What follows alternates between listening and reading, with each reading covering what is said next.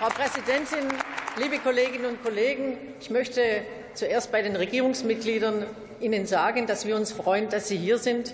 Ich möchte sagen, dass ich Ihre Anwesenheit wertschätze. Und ich hätte auch gesagt, dass ich Sie vermisse, wenn Sie nicht da gewesen wären. Danke, dass Sie da sind. Und ich finde, wir haben etwas Politisches. Wir haben nichts Persönliches. Und es ist uns sehr wichtig, das zu sagen.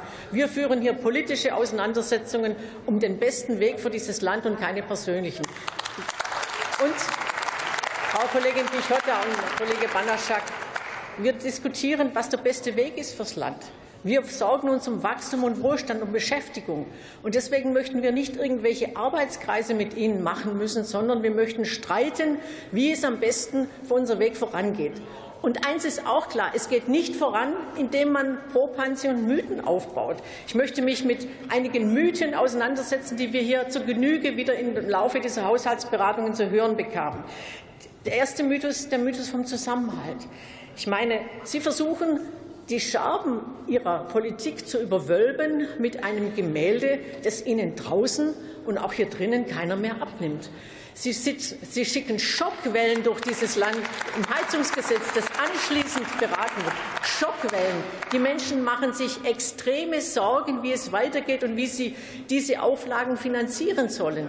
Und was tun Sie? Sie versuchen, das Ganze unter Zusammenhalt zu subsumieren und nehmen es einfach nicht ernst. Es ist schon dreist, falschneuzig und rücksichtslos.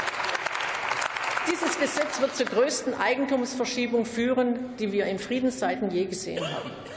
Nehmen Sie, nehmen Sie, die, Einwände, nehmen Sie die Einwände der Bevölkerung ernst. Zweiter Mythos, die neue Deutschlandgeschwindigkeit. Die neue Deutschlandgeschwindigkeit festgemacht an Terminals von LNG. Wenn bei diesen Terminals hat der Steuerzahler alle Risiken und die gesamte Haftung zu 100 Prozent übernommen. Ja, da kann ich einfach Politik machen, wenn der Staat alle Risiken übernimmt. Das war der Kern der neuen Deutschlandgeschwindigkeit. Sagen Sie das doch einfach dazu, damit klar ist, worüber wir eigentlich reden, wenn Sie die Deutschlandgeschwindigkeit anführen. Nein, es ist nicht falsch. Schauen Sie sich die Dinge an, dann kommen Sie zum genau deutschen, zum genau gleichen Schluss. Die wirkliche Deutschlandgeschwindigkeit die wirkliche Deutschlandgeschwindigkeit erleben die Bürgerinnen und Bürger, die Wirtschaft jeden Tag mit immer neuen Vorschriften und furchtbar viel Bürokratie. Der dritte Mythos, die Einhaltung der Schuldenbremse. Ich meine, wir haben es schon so oft gesagt, 16,6 Milliarden im Kernhaushalt, 85 Milliarden in den Schattenhaushalten. Die Schuldenbremse ist nicht eingehalten. Und egal, wie Sie es schönfarben, wie Sie es schönreden, es stimmt halt nicht. Und es wäre, doch, es wäre doch wichtig, dass Sie diesen Schritt zu mehr Wahrheit und Klarheit auch im eigenen Kopf mitmachen. Wie sollen wir hier denn zu Lösungen fürs Land finden, wenn Sie nicht mal äh, diese einfache Rechnung ein, ein, einsehen? Und, der vierte Mythos, der Herr Finanzminister als Sparminister. Also der Herr Finanzminister geht raus aus diesem Haus mit den höchsten Schuldenständen, die es je gegeben hat in diesem Land, mit den höchsten Schuldenständen.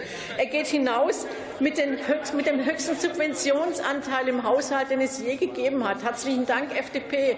So viele Subventionen waren noch nie.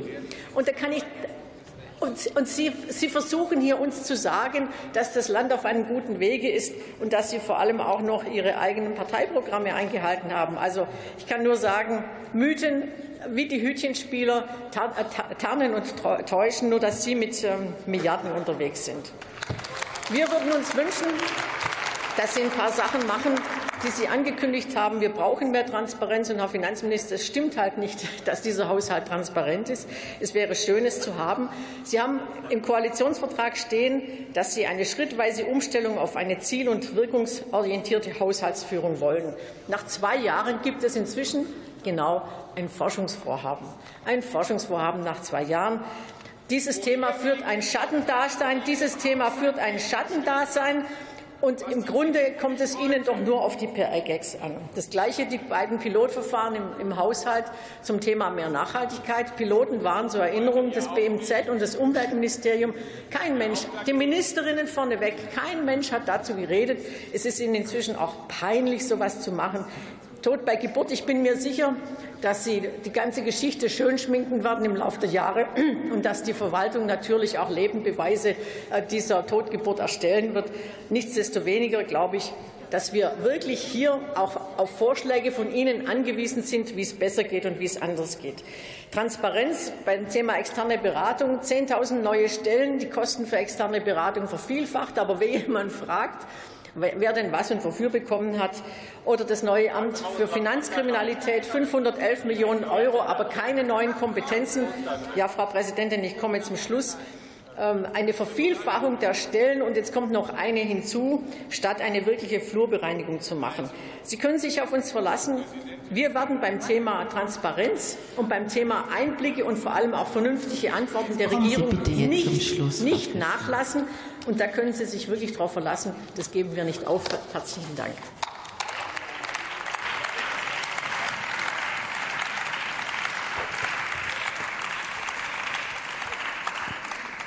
Und für die SPD-Fraktion hat das Wort Wiebke Papenbrock.